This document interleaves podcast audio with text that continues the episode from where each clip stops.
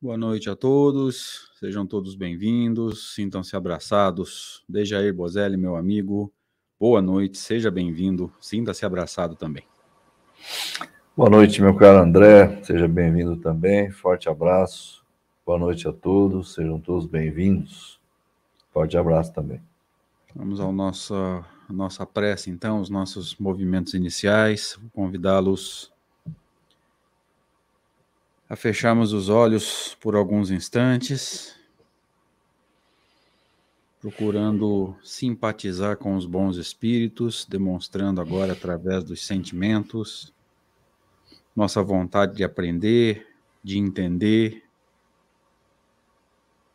fazer a transformação moral e, se precisar, geralmente vai ser necessário, a alteração na chamada prática doutrinária. Amigo Jesus, amigos espirituais, muito obrigado pelo amparo, pelo carinho, pela oportunidade de trabalho que tanto nos honra, que tanto nos nos felicita, Senhor, pela bênção do esclarecimento, primeiramente de nós mesmos, da transformação moral que ela possibilita, que o esclarecimento possibilita.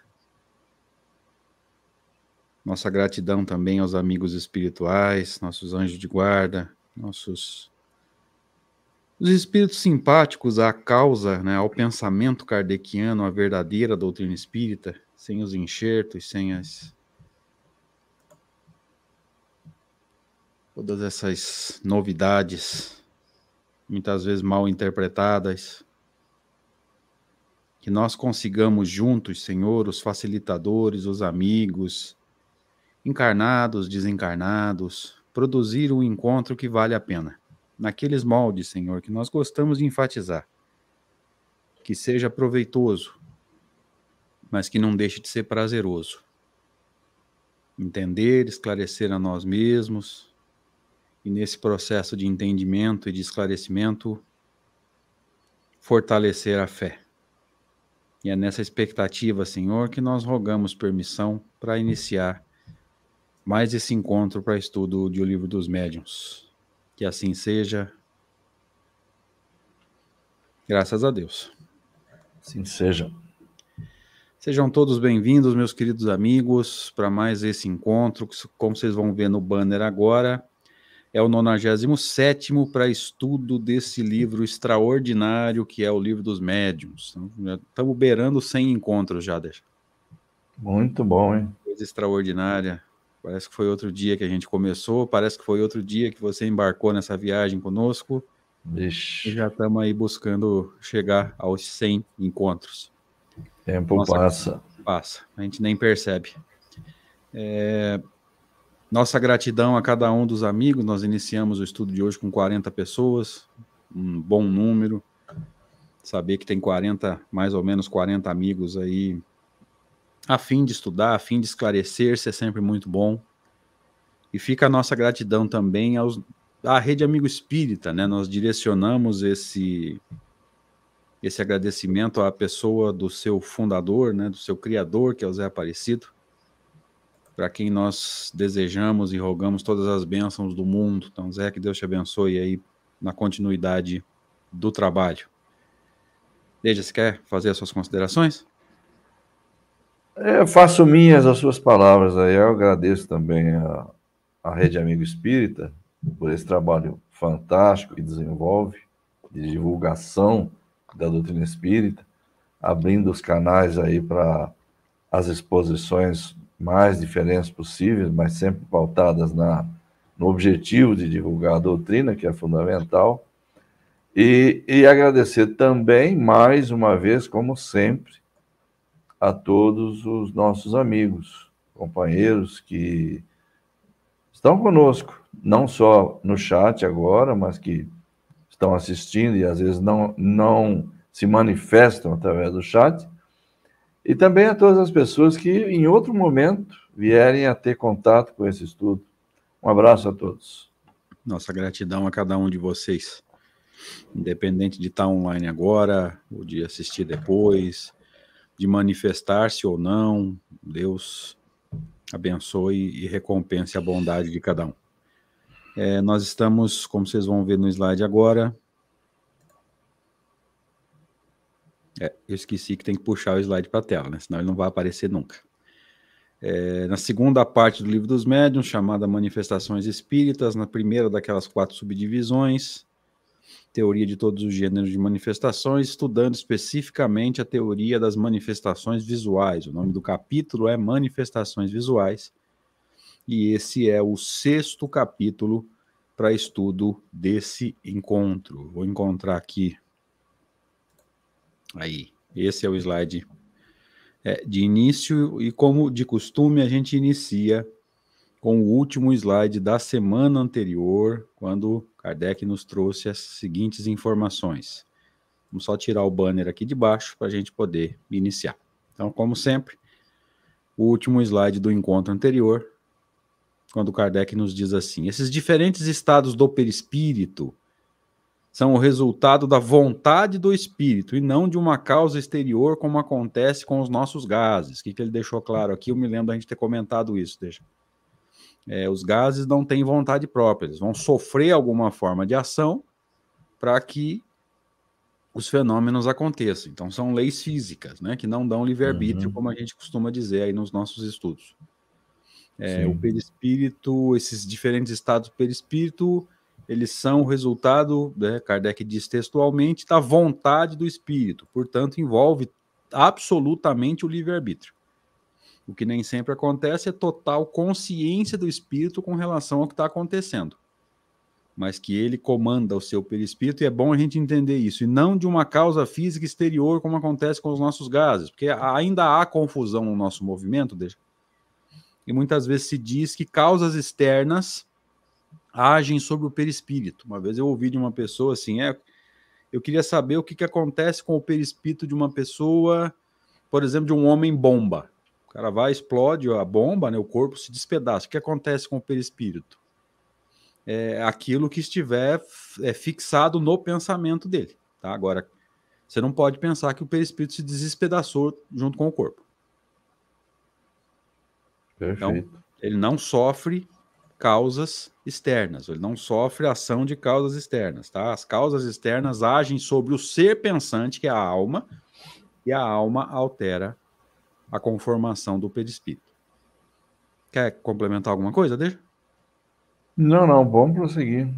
Vamos lá. Quando o espírito nos aparece, é porque coloca seu perispírito no estado necessário para torná-lo visível.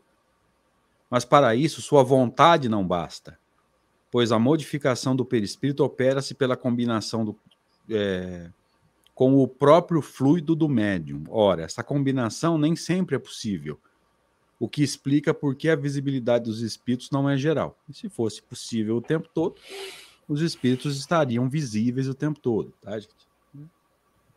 Um estado alterado, vamos dizer assim. Essa combinação nem sempre é possível. Então, a gente já sabe que o perispírito em condições normais é invisível e intangível, tá? E que uhum.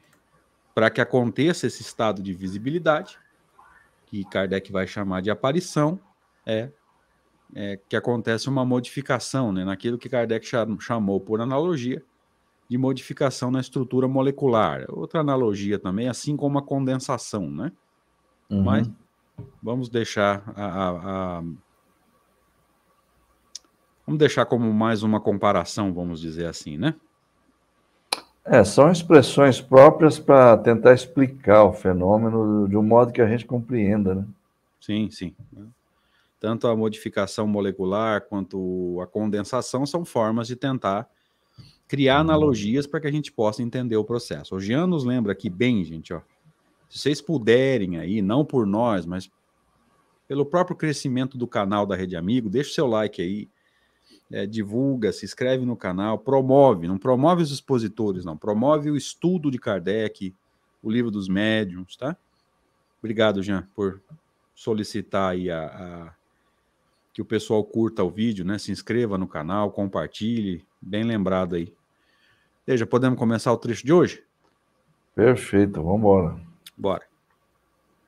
Assim, não basta que o espírito queira mostrar-se também não basta que uma pessoa queira vê-lo. É preciso que os dois fluidos possam combinar-se, que haja entre eles uma espécie de afinidade. Talvez também a emissão do fluido da pessoa seja bastante abundante para operar a transformação do perispírito. E provavelmente ainda outras condições que nos são desconhecidas. É preciso, enfim, que o espírito tenha a permissão para se fazer visto por tal pessoa, o que nem sempre lhe é concedido, ou só o é em certas circunstâncias, por motivos que não podemos avaliar. Então, essa, é, a sequência da, da, da, do, do, texto sempre vai acrescentando, uh, explicando mais alguma coisinha e tal, né? Lá, no, se a gente ficar só com aquele anterior, a gente tinha visto lá o quê? A vontade, resultam da vontade do Espírito, e não de causas exteriores. Tá. Ele queria ali estabelecer uma, um contraponto com as coisas materiais que obedecem, que têm reações próprias devido a leis físicas, etc, etc. Mas ele não estava fechando ali a questão. Depois, em seguida, logo em seguida, ele já vai dizer, mas a vontade não basta, né? Aí ele começa a, a apresentar fatores vários que têm interferência no processo, né? Aí ele, aqui, por exemplo, fica bem claro, logo no começo, não basta que ele queira. Então, a vontade não é suficiente. E também não basta que a gente queira vê-lo. Ah, eu queria tanto ver a minha avó. Ah, eu quero. Mas eu querer também não basta. Isso está bem claro, né? É preciso que o fluido do médium, quando ele fala os dois fluidos aqui, é o do médium e o do espírito desencarnado. Que eles possam ter essa afinidade suficiente, essa combinação para que o fenômeno se dê. Bom, e há também a questão que ele fala assim, aí ele fala talvez, mas aqui no, no, no na tradução do Herculano, não tem o talvez.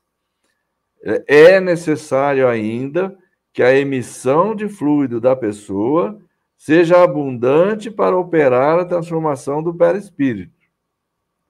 Aqui ele é taxativo, ele não fala talvez.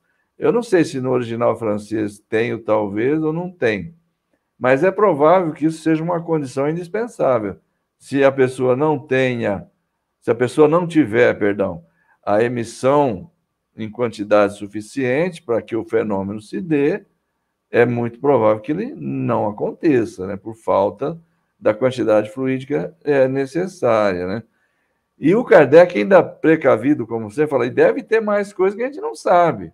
A gente não tem conhecimento pleno desses fenômenos. A gente conhece algumas regras, são essas aqui.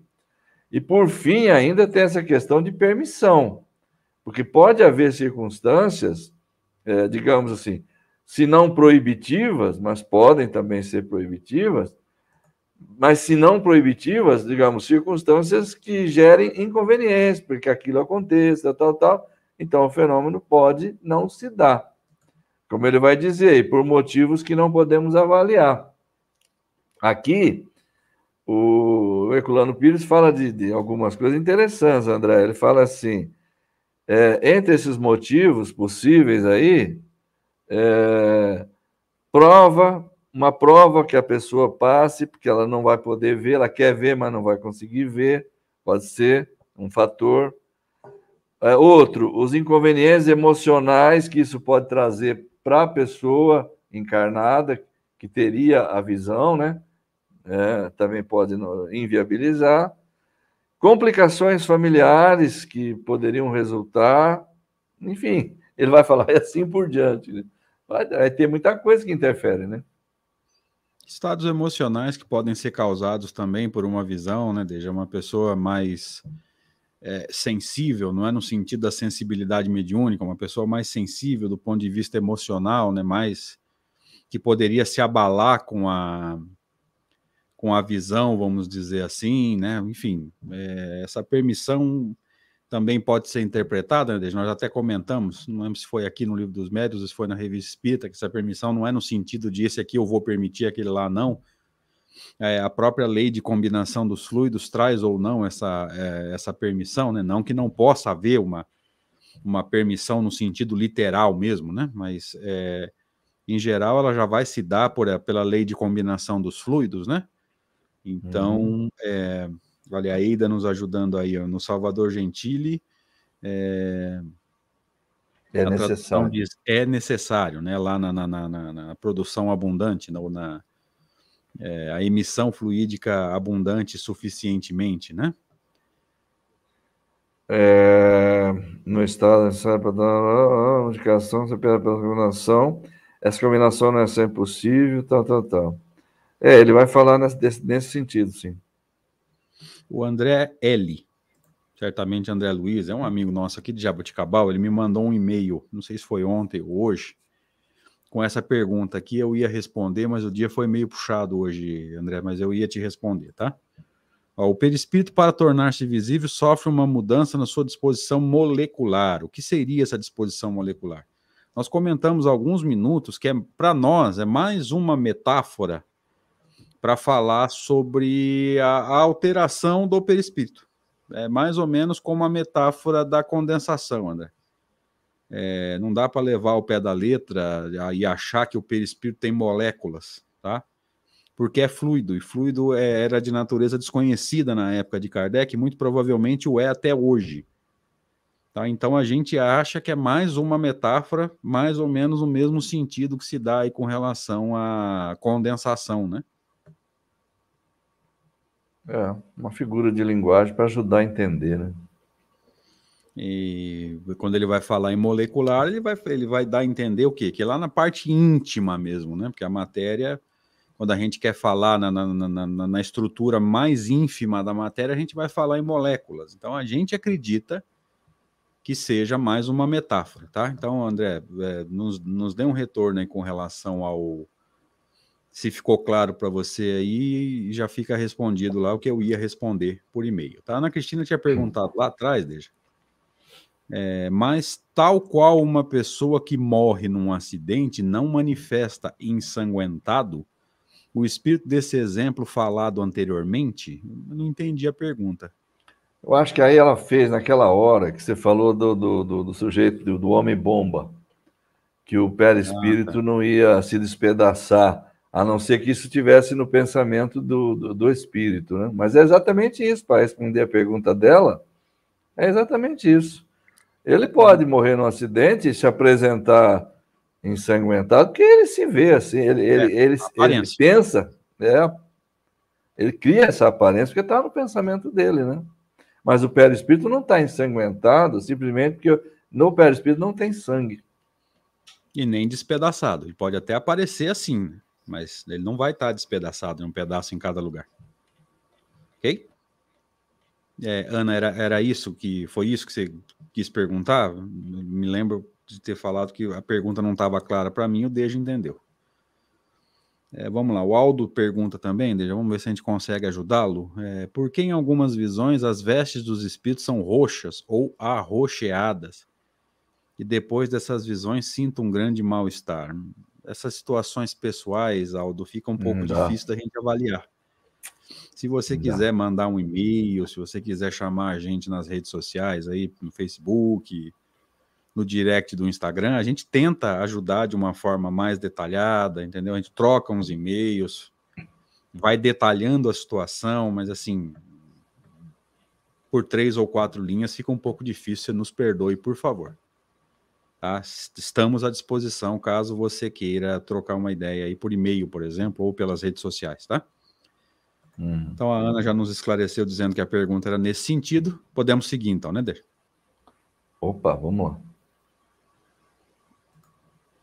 Começando o item 106, uma outra propriedade do perispírito e que se deve à sua natureza etérea é a penetrabilidade. Nenhuma matéria lhe opõe obstáculo, ele as atravessa todas, como a luz atravessa os corpos transparentes. É por isso que não há tapumes que possam opor-se à entrada dos espíritos. Eles vão visitar o prisioneiro no seu cárcere tão facilmente quanto o homem que esteja em pleno campo. Então, é, por essa natureza fluídica, e é fácil de entender isso, é, não há obstáculos para o fluido. Para a alma, que é imaterial, menos ainda, tá? Às vezes pode gerar uma confusão, né, Deja? Porque o fluido é matéria e alguém pode achar que por ser matéria há obstáculos para ele. Gente, é um tipo de matéria que não tem obstáculo, tá? A gente entende isso também quando a gente pensa não só na, na penetrabilidade, quando o fluido se, se aglomera, vamos dizer assim, ao redor de um foco de inteligência que é a alma, né? Mas também com relação à prece, né, Desde eu faço uma prece por alguém que está em outra cidade, outro estado, outro país. É... Primeiro, eu não fico procurando em que direção a pessoa está. Por exemplo, meus parentes em São Paulo. Eu não fico, ah, não, São Paulo está mais para cá, mais para lá. Não fico me preocupando se daqui para São Paulo vai chegar lá é mais alto, mais baixo, é, se tem árvore no caminho, se não tem árvore no caminho, se tem antena no caminho, se não tem que a prece vai chegar lá. Agora a doutrina espírita vem mostrar o porquê, porque para o fluido, que é esse veículo do pensamento, é, não há obstáculos, não há é, acidentes geográficos, não há nada que, que o atrapalhe. Né? Até me veio agora a metáfora, desde, por exemplo, que a gente sabe que o sinal de internet via Wi-Fi, ele sofre muita interferência. Então, do teu roteador até chegar no teu celular ou no teu computador, tem um caminhão de coisa que pode atrapalhar essa, essa entre aspas, né, essa viagem do sinal, tá? Paredes, uhum. é, barras de ferro, eu aprendi outro dia, eu até não sabia, deixa. É, até um galão de água, esses galão de água que a gente vira no bebedouro, até aquilo pode atrapalhar, e geralmente atrapalha. Então veja, é. É, por quê? Porque é um sinal de alguma forma material, onda eletromagnética, enfim. É, para o fluido não há obstáculos. Não interessa se tem parede, se não tem parede, se tem árvore, não tem árvore, tem antena, não tem antena, tem é, serra, não interessa, tá? Então, é, o pensamento, né, a, o veículo do pensamento, né, sendo esse fluido e conduzindo as minhas orações até onde eu quiser, é, nos ajuda a entender essa propriedade do perispírito, que é a penetrabilidade, né? Perfeito. gostei dessa imagem que você construiu aí, que na hora da prece, você está pensando em alguém que está lá em São Paulo. Eu que estou aqui em Rio Preto, por exemplo, eu não preciso é, imaginar o fluido transitando aqui. Ó. Você tem que pegar a. Pega o Washington, a Washington Luiz. Luiz. Você tem que pegar o Washington Luiz. Vai ter pedágio, vai ter. Até é Cordeirópolis, depois pega o Bandeirante. É, cuidado ali que tem uma bifurcação. Eu, e eu fico imaginando nesse caso, desde o fluido brigando contigo. Não, eu não quero ir pela Bandeirantes, eu quero ir pela Anguera. É. vamos lá, vai. Essa foi boa. Chega. Essa foi muito boa, deixa. Valeu. Boa. Então, é, aí. A galera começou a entender já. É, é. Gente, o Deja está em, em, São José do Rio Preto, tá? Uma cidade extraordinária aqui na minha região, que é vamos dizer, entroncamento de algumas rodovias, né? É, a Washington Luiz é uma delas, a BR-153 é outra, a, X, a Cis Chateaubriand é outra, enfim, dali é, você sai para muito canto no estado aí, e ele criou uma metáfora que eu gostei muito aqui. Essa é boa. Então, é, veja, você não fica pensando, não, tá mais para cá, tá mais para lá, será que eu vou ter que pegar o Google Maps para ver em que sentido eu tenho que estar tá virado? Não, você sabe que vai chegar lá, tá? Uhum. E aí a uhum. doutrina espírita vem nos mostrar como é que isso funciona, né? Esse esclarecimento que fortalece a fé.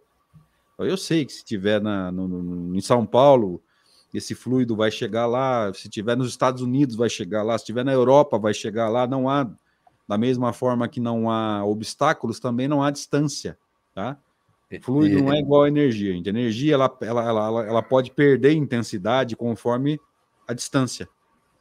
Tá? Então você põe um ponto de luz aqui, quanto mais distante, essa luz vai chegar um pouco, é, tende a chegar um pouco mais fraca, né? Quanto mais você se afasta da luz, mais fraquinha ela vai ficando até um ponto que você vai ver lá como se fosse uma luzinha mesmo, bem pequenininha, né?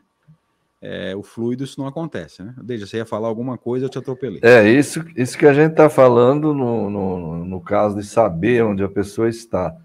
Mas é, em muitas situações, principalmente o desencarnado, nós não sabemos onde ele está. Então não tem nem como colocar um selo de endereçamento lá no, no, no fluido, né? Ele está em tal lugar, assim, assim, na curva do vento, lá não sei da onde, tá, tá, tá. Não Simplesmente ele tem um IP. Eu, vamos usar uma linguagem de, de informática aqui, né? Cada um deve ter um IP próprio, que ao sair daqui, ele já sai carimbado com esse endereço, e esse fluido vai achar ele onde ele estiver, ainda que ele esteja lá na Lua. Na Lua vai ser difícil, mas em outro planeta qualquer aí, ou no espaço Não, que seja. Segundo as bibliografias aí, a Lua virou estacionamento de disco voador. Por que, que é difícil? Pois é, vai que tá lá num disco voador, né? Ai, eu não perco a, eu não perco essa língua comprida minha, né? é, mas vamos lá, deixa isso para lá. É, Lembremos-nos, né, que inclusive em outros planetas, né? Porque o fluido cósmico ele não se limita ao Não. redor da Terra como a nossa atmosfera, né? Nossa atmosfera vai subir um tanto e vai chegar uma hora que acaba. Ah, o fluido cósmico, como o próprio nome diz, é cósmico ou universal. Uns vão dizer cósmico universal, eu vejo aí um pleonasmo, mas tudo bem. Também não é motivo para a gente arrumar uma confusão por causa disso.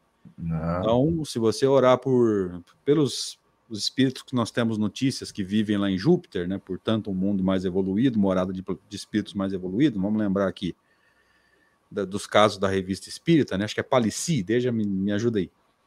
Bernard Palissy. Bernard Palissy, o Mozart, o músico, né? Eles vão receber lá? Vão, como o André está nos lembrando aqui também. Ó, também não há distância, então não há obstáculo, não há distância. Não é matéria que perde força tá? Vai perdendo força igual a energia luminosa, por exemplo, tá, gente? É...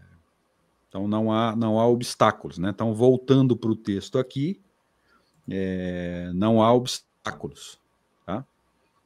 Tanto uhum. para o fluido emitido pelo pensamento, quanto para o fluido atraído para nós, né? Lembra da, da definição clássica de perispírito lá no, no livro A Gênese, no capítulo 14, um, um aglomerado de fluidos ao redor de um foco de inteligência que é a alma. Então, essa alma é absolutamente imaterial, embora seja alguma coisa, né? Isso aí é, é discutido no livro dos Espíritos, tá? É, mas ela, ela atrai para si esse, esses fluidos que formam o perispírito, mas esse perispírito também não sofre resistência com relação a obstáculos, né? Paredes, etc, etc, etc, tá? Tranquilo, gente? Tranquilo, né, Débora? Beleza, tranquilo. Eu acho que esse é teu, né? Agora vamos para o 107. As aparições no estado de vigília, ou seja, quando a gente está acordado, não são raras nem novas. Elas sempre ocorreram em todos os tempos a história relata um grande número delas. Mas sem remontarmos tão distante, elas são muito frequentes nos nossos dias e muitas pessoas as têm visto. E no primeiro momento tomaram-nas pelo que se convencionou chamar de alucinações. Elas são frequentes principalmente nos casos de morte de pessoas ausentes que vem visitar seus parentes ou amigos. É, é, é, muito comentado isso, né? Essa questão da, das aparições. É, nessas circunstâncias que ele fala no fim aqui, em que a pessoa tem uma visão do parente que acabou de morrer, né? É, é isso é relativamente comum. Kardec comenta várias vezes isso, né? e aqui é um dos, dos lugares onde ele comentou essa situação. É, Ernesto Bozano escreveu um livro também sobre isso, relatando casos, né?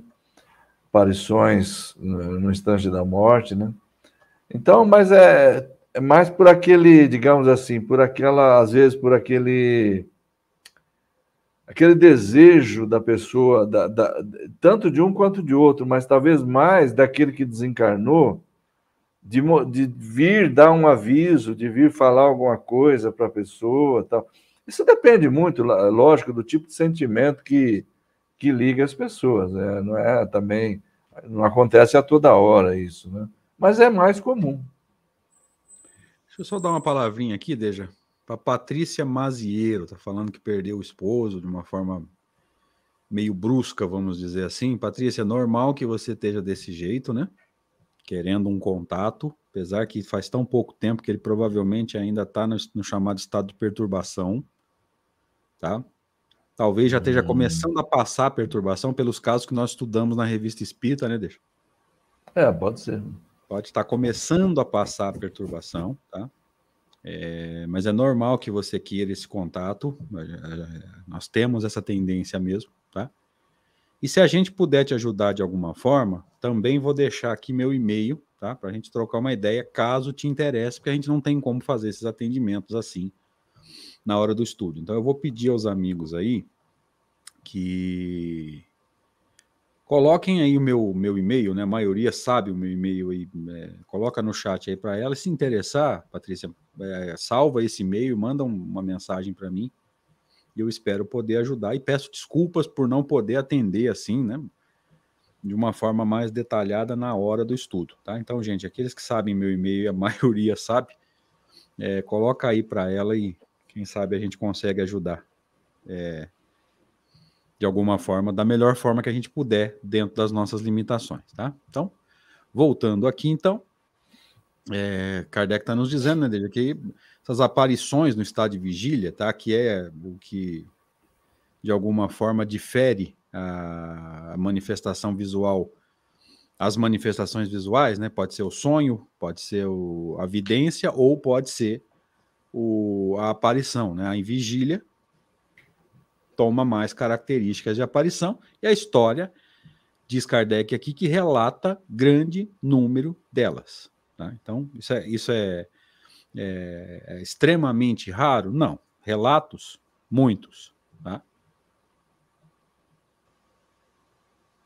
Uhum. Ah, ele está começando a entrar na, na, na, teoria da alucinação. Daqui para frente ele vai tentar diferenciar os dois processos, né? Mais ou menos como ele faz lá no, no, no, no capítulo dos sistemas, né?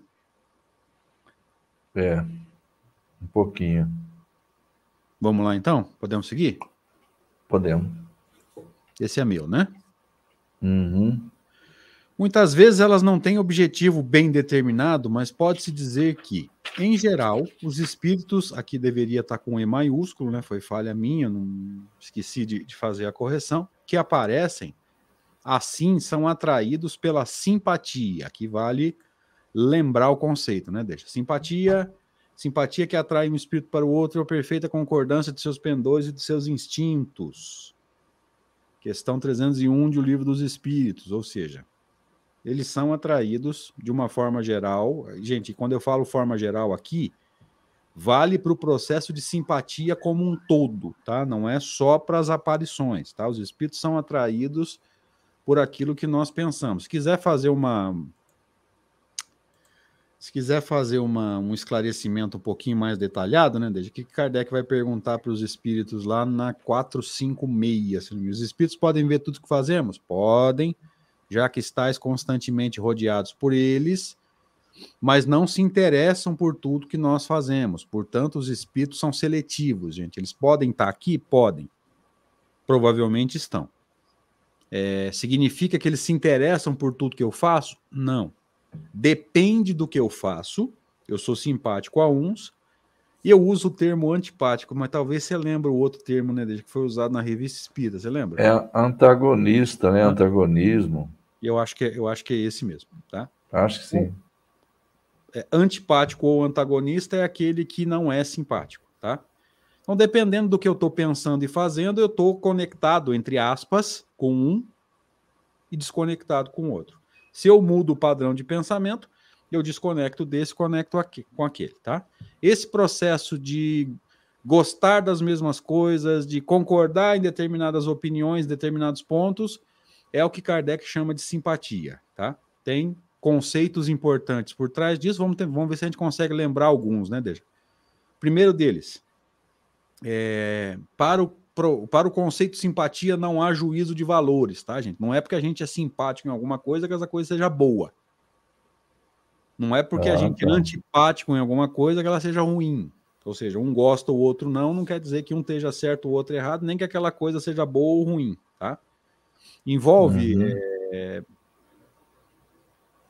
envolve moralidade, acaba envolvendo, tá? Quanto mais evoluído, mais simpático ao bem, mais é menos antagonista ao mal, tá? Mas não há juízo de valores. O fato de nós sermos antipáticos não quer dizer que, que essa essa questão onde a gente não concorda não seja boa ou seja boa ou ruim. O fato de sermos simpáticos não quer dizer que, que aquilo que a gente concorda seja bom. Tá? Esse é um conceito importante. Para o conceito de simpatia não há juízo de valores, né, Deixa? É, tomando. Se a gente quiser entender com mais facilidade, creio eu, é, você pode usar a palavra afinidade. Então, afinidade. você tem afinidade em determinada coisa, o outro também tem, gera então uma simpatia. São simpá somos simpáticos um ao outro, porque temos os mesmos pendores, temos afinidade nisso, afinidade naquilo, sem que isto seja necessariamente uma coisa boa ou uma coisa ruim. É isso que você está falando, sem juízo de valor até aqui, né? Quer dizer, existe a simpatia. Por quê? Porque gostam do mesmo tipo de coisa. Pode ser bom? Pode. Pode ser ruim? Também pode. Então, a simpatia é gerada por, pelos pendores existentes, né? É, a gente pode até dar um exemplo bem prático, né, Deixa? Dois, duas pessoas que torcem para o mesmo time são simpáticas. Nesse aspecto. Nesse aspecto. Podem não ser, é, podem não ser em outros, né? Sim, são simpáticas nesse. É, esse é outro ponto importante, tá? Uhum. O fato de sermos simpáticos em uma questão, em um ponto, em uma opinião, não quer dizer que a gente seja simpático em tudo. Por isso que os espíritos é. vão esclarecer, e nós trouxemos bastante isso lá no seminário O Papel do Médium. E quando o conceito de simpatia foi discutido lá no estudo da revista Espírita, nós trouxemos bastante disso. Tá? Aonde que vai haver simpatia em 100%? Só na perfeição espiritual. Perfeito. Os espíritos Bem lembrado. puros os espíritos puros são simpáticos em tudo, ou seja, tudo que acontece eles concordam, por quê? Porque estão plenamente conectados com a lei de Deus. Tá? Fora isso, da, do, dos espíritos superiores para baixo, lembrando que superior aqui eu estou usando como, como substantivo, né, como classificação na escala espírita, sempre vai haver algum pontozinho de antipatia ou qual foi o termo? Deixa, já, não há meio de eu guardar esse termo. Antagonismo. Antagonismo. Afinidade é um bom termo, né? O Deja lembrou bem. A Wanda está nos lembrando aqui no chat também. E a gente costuma uhum. trazer bem essas, essas.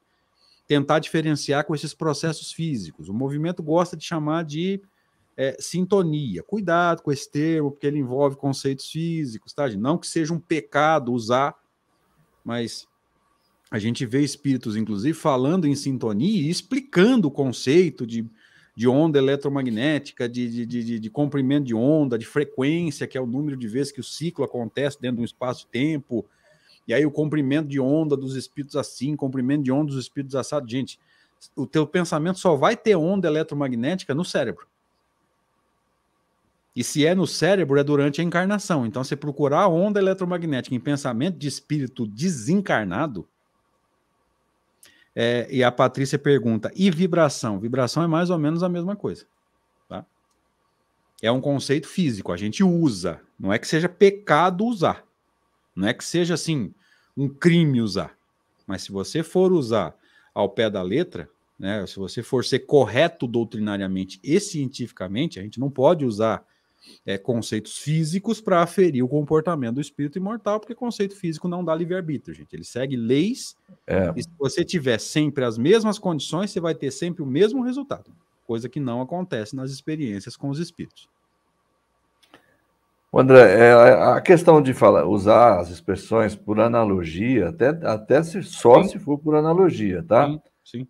Frequência, sintonia, por analogia, tranquilo por comparação. Quer dizer, você quer fazer um. dar uma explicação, às vezes, se, se apresenta uma figura de linguagem é, que deixa a pessoa pensar em algo parecido com aquilo, né? Mas não ao pé da letra, como você acabou de, de dizer aí, porque uma coisa é fenômeno físico, outra coisa é fenômeno espiritual. Por analogia, pode usar, tranquilo. É, é como pessoa, as pessoas gostam de falar assim: nossa, Fulano tem uma energia boa, né? Fulano tem uma energia boa. Não tem energia boa, coisa nenhuma. Mas é uma expressão muito usada, é comum isso, né? Uh, energia é, é, propriedade da matéria, é propriedade da massa, massa é propriedade da matéria. Pergunta para algum físico aí que ele te explica melhor isso daí. Cadê o, o Jorge Medeiros? Tinha que estar aqui agora, então, né? É, o Jorge. Para nos ajudar nisso. Mas vamos lá? Vamos em frente. Então, é minha agora? Não, é, eu parei na palavra simpatia, porque a gente foi explicar ah, o processo, tá. né? Ah, é verdade. Que cada um queira interrogar suas lembranças e ver se há que há poucas pessoas que não tenham conhecido alguns fatos desse gênero cuja autenticidade não poderia ser posta em dúvida. Ou seja, é... não vai ser difícil nós encontrarmos, gente, casos em que se viu, alguém viu uma aparição. E quando ele fala cuja autenticidade não pode ser posta em dúvida, porque o relato é feito por uma pessoa idônea, uma pessoa que não tem interesse em aparecer. E Kardec vai trabalhar muito essa idoneidade das pessoas que, que relatam o fenômeno ou que frequentam a reunião. A reunião séria é uma. É, a reunião é a somatória, é como se fosse um feixe, né? A somatória das características das individualidades que ali estão. Então, como é que eu faço para ter uma reunião séria? Eu abro só para gente séria e vou cortando aquelas pessoas né, menos sérias, curiosas, etc, etc, etc, ou que tem alguma forma de interesse, tá? Então, Kardec vai trabalhar muito isso, a idoneidade das pessoas que assistem às reuniões, a idoneidade das pessoas que fazem os relatos, tá? É, esse, esse é um conceito importante para Kardec, tá?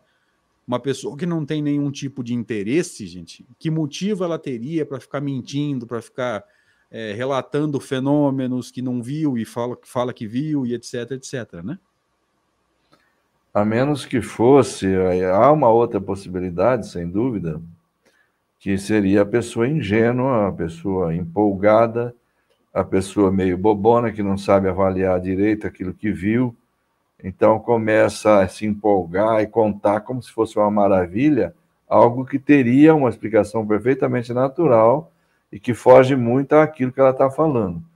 Mas o, o, que o Kardec está querendo falar aqui é isso mesmo que você falou. Você não, são pessoas que estão contando isso, são pessoas sensatas, pessoas que têm conhecimento, que não são bobonas, que não estão fazendo confusão com aquilo que viram e que não estão mentindo, que não estão inventando nada. Né? Daí a necessidade dessa idoneidade é, que Kardec fala, né? Pessoas idôneas não têm interesse, gente. Tá? Pessoas idôneas não ficam manipulando situações, pessoas idôneas não ficam é, inventando o fenômeno, aumentando o fenômeno, enfim, não ficam nem divulgando o que vem, a não ser que haja um motivo, né, que o bom senso chame atenção mesmo para né, por algum motivo uhum. importante, alguma coisa assim muito pontual, muito circunstancial, mas que realmente leve a um resultado. Né? Do contrário, ela não fica divulgando o que ela sabe, o que ela viu. E se a gente quiser extrapolar isso, né, desde o bom senso de quem frequenta uma reunião mediúnica, que não sai falando o que acontece lá, às vezes uma pessoa mais conhecida é, se manifesta, não sei como é que isso poderia é, acontecer numa cidade maior igual Rio Preto, uma cidade pequena igual Severínia, se alguém conhecido da, da sociedade se manifesta, o grupo tem que ter muito bom senso. Outra situação, aqui eu estou sendo o mais prático possível, tá, gente? E às vezes é, é relatado por um espírito assim mal intencionado, alguma coisa que algum membro da reunião é, fez em outra encarnação, por exemplo, vem um espírito lá, toma posse, posse entre aspas, né? utiliza-se do médium para falar comigo e fala que na outra encarnação eu fiz isso, isso, isso isso. E aí a gente precisaria entender, por exemplo, se o grupo está bem maduro para saber que isso pode acontecer, tá?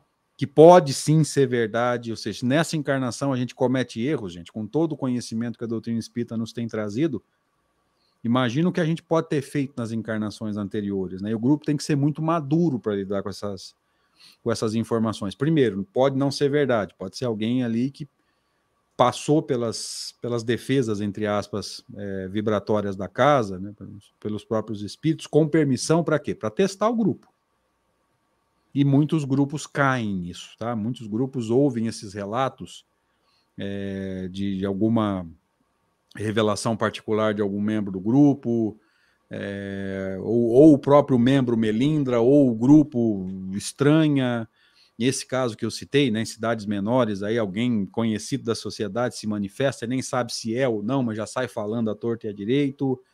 Muito cuidado com esse tipo de coisa, né, Deixa?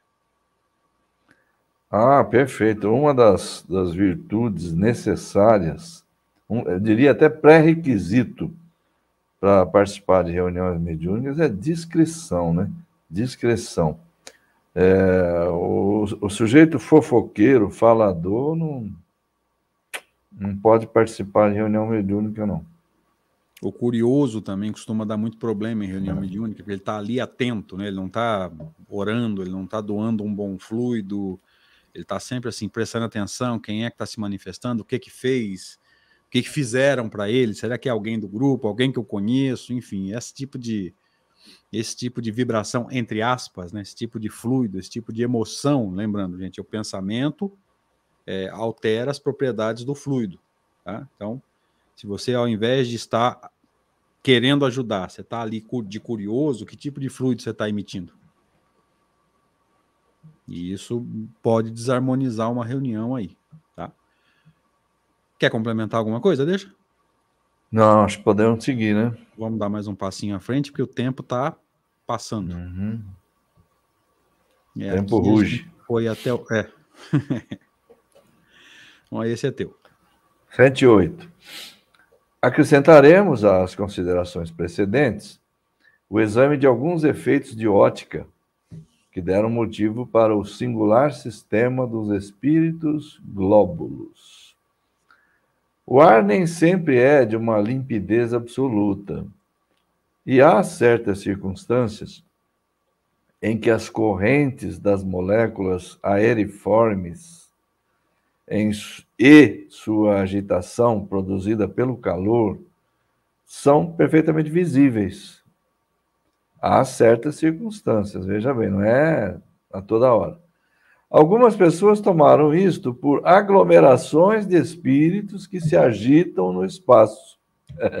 É nada difícil. Basta assinalar esta opinião para refutá-la. Porém, aí ele vai falar de uma outra coisa agora.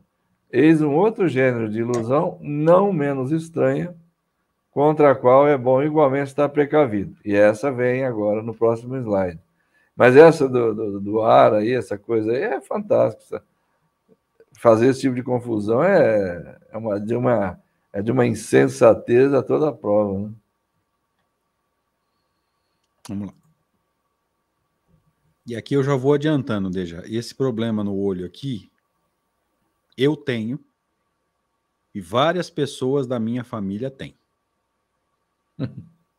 ok? Então, Vamos se isso aqui fosse mediunidade, eu seria um belo de um vidente. É. O humor acuoso do olho apresenta pontos quase imperceptíveis que perderam algo de sua transparência, ou seja, era para ser transparente, mas foi perdendo a transparência, ou seja, foi se tornando mais opaco. Esses pontos são como corpos opacos em suspensão no líquido, cujos movimentos eles acompanham. Eles produzem no ar ambiente e à distância, por efeito do aumento e da refração, a aparência de pequenos discos que variam de 1 a 10 milímetros de diâmetro e que parecem nadar na atmosfera. No meu caso aqui, é como se fosse um alvo. Todo mundo já viu o alvo lá? Com aquelas faixas branco e preto. Só que no meu é transparente. Então você vê nitidamente, assim, se eu olhar para a luz, eu vejo. Tá? Conforme eu mexo o olho, deixa. Imagina uma, um recipiente cheio de água que você colocou alguma coisa leve granulada. Aí, se você tampa a boca e faz assim, aquilo que estava no fundo sobe, porque uhum. você sacudiu o, o recipiente. Depois volta a cair. Uhum. É exatamente isso que acontece, tá? É, no, no, caso de muitos parentes meus aqui, eles relatam aquilo que a gente brinca e fala assim: cobrinha. O que, que é a cobrinha, gente? É quando eles caem em sequência e eles fazem tipo de uma sequenciazinha mesmo. Uhum. Então fica parecendo uma cobrinha, uma minhoquinha. Ah, tá. Então, a gente fica meio sinuosa, né? Isso, fica meio sinuoso assim. Por quê? Porque eles caíram perto um do outro. Olha só. Vamos lá. Podemos seguir? Vamos, vamos. Esse é teu. Vimos pessoas tomarem esses discos por espíritos. Por isso que eu falei. Esses que você... Segundo é. esse sistema, eu seria médium vidente. Isso que você vê aí. Você vê toda Isso, hora, então. Você, a hora que eu olho para cima, os espíritos sobem. A hora que eu paro o olho, eles começam a descer.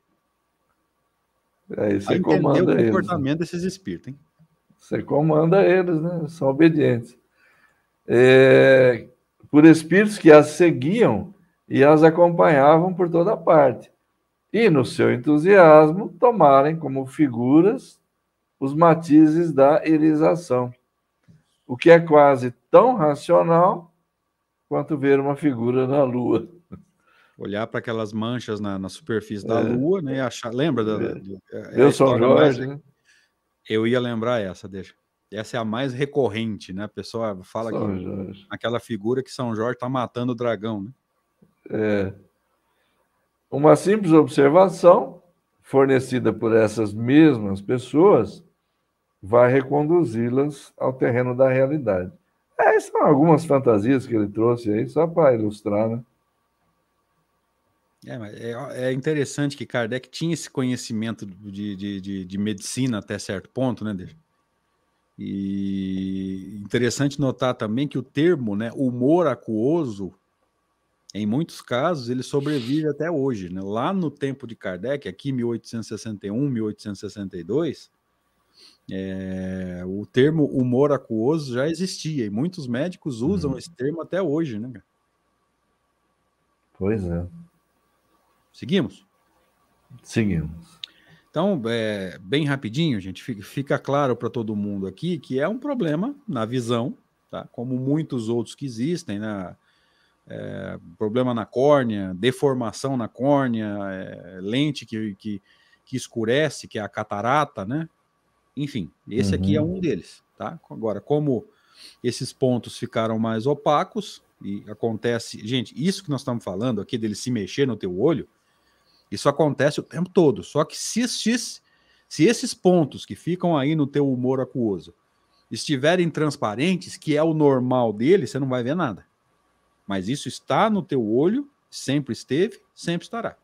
Tá? A anormalidade uhum. aqui é porque esse ponto perde a transparência, ou seja, ele vai ficando mais opaco.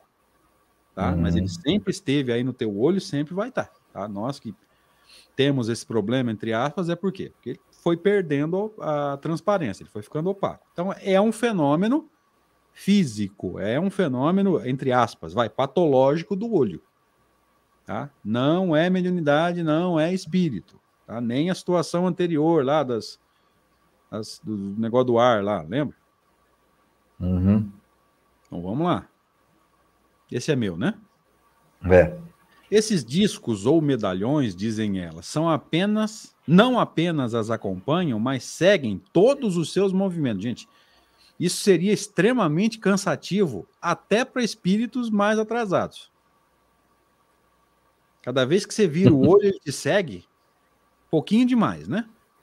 Uhum. Vão à direita, à esquerda, para cima, para baixo, ou param, de acordo com o movimento da cabeça.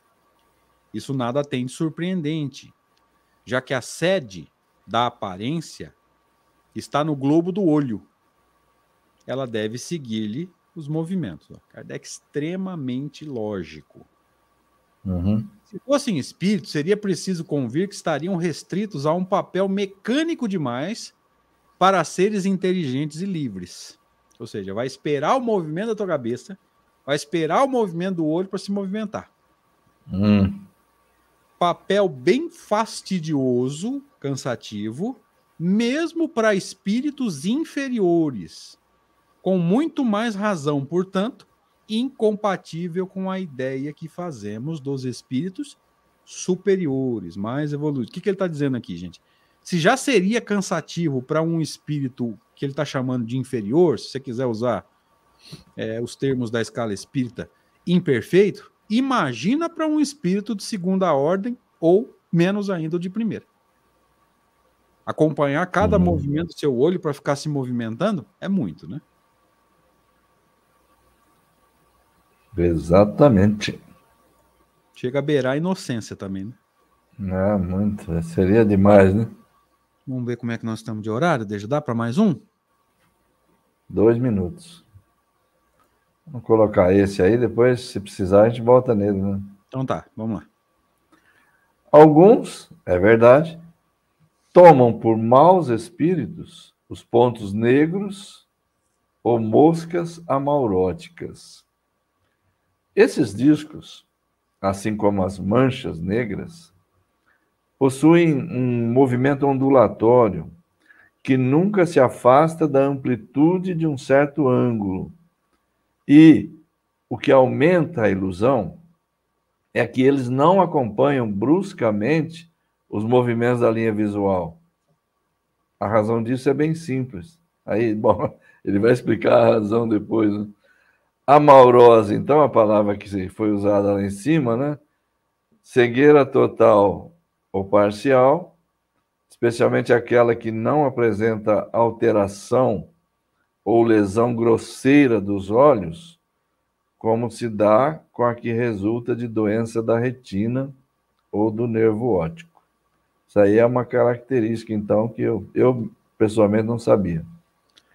É porque a maurótica é relativo a, esse, a essa tal de amaurose, tá, gente? Que é uma, é uma cegueira total ou parcial, é, especialmente aquela que não apresenta, olhando de novo, nos perdoem aí, alteração ou lesão grosseira nos olhos, tá? Por exemplo, é é, a lesão ou o problema do nervo óptico. Veja, não há problema no olho, há problema no quê? No, no, no nervo, que é um neurônio, que é um, uma via de transmissão de sinapses, né, que vai levar aquilo que o olho capta até o centro da visão no cérebro. Veja, não há é, não há lesão no olho, né?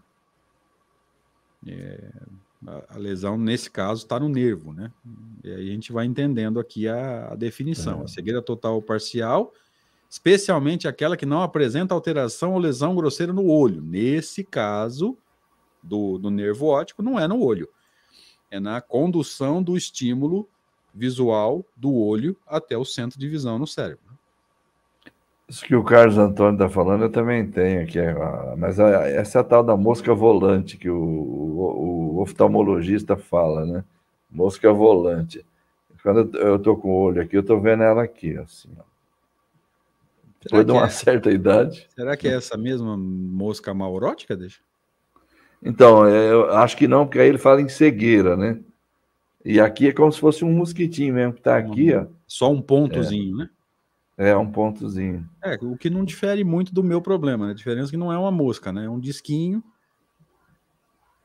transparente, não me atrapalha em nada, eu tenho que olhar para a luz para poder ver. Se eu olhar é, para uma Rita, Oi.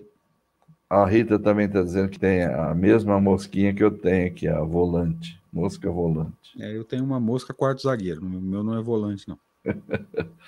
Só quem é, gosta minha de futebol parente entendeu do, essa. Minha é parente do Felipe Melo. É, só quem gosta de futebol entendeu essa. Vamos encerrar? Vamos embora. Valeu. Deja, faz suas considerações, por favor. Perfeitamente. André, muito obrigado aí pela parceria. Um grande prazer estarmos juntos de novo. Obrigado a todos os amigos que acompanham aqui o trabalho, que participam, que sugerem. Muito obrigado a todos, grande abraço, boa semana para todos. E quem estiver conosco, até sábado na revista, sábado à noite. Fica então a pergunta, né, dele? Tem mosca volante aí nos olhos, se, se bater DTFON, sara o problema? Cuidado para não jogar no olho. Obrigado, gente. Deus abençoe a todos. Obrigado, Rede Amigo Espírita. Obrigado pelo carinho dos amigos aí que estiveram conosco durante uma hora De coração, gente. É, podem ter certeza que a presença de vocês aí nos ajuda muito, nos, nos incentiva à continuidade. Um abraço e aqueles que estiverem conosco na Revista Espírita, até sábado. Fomos.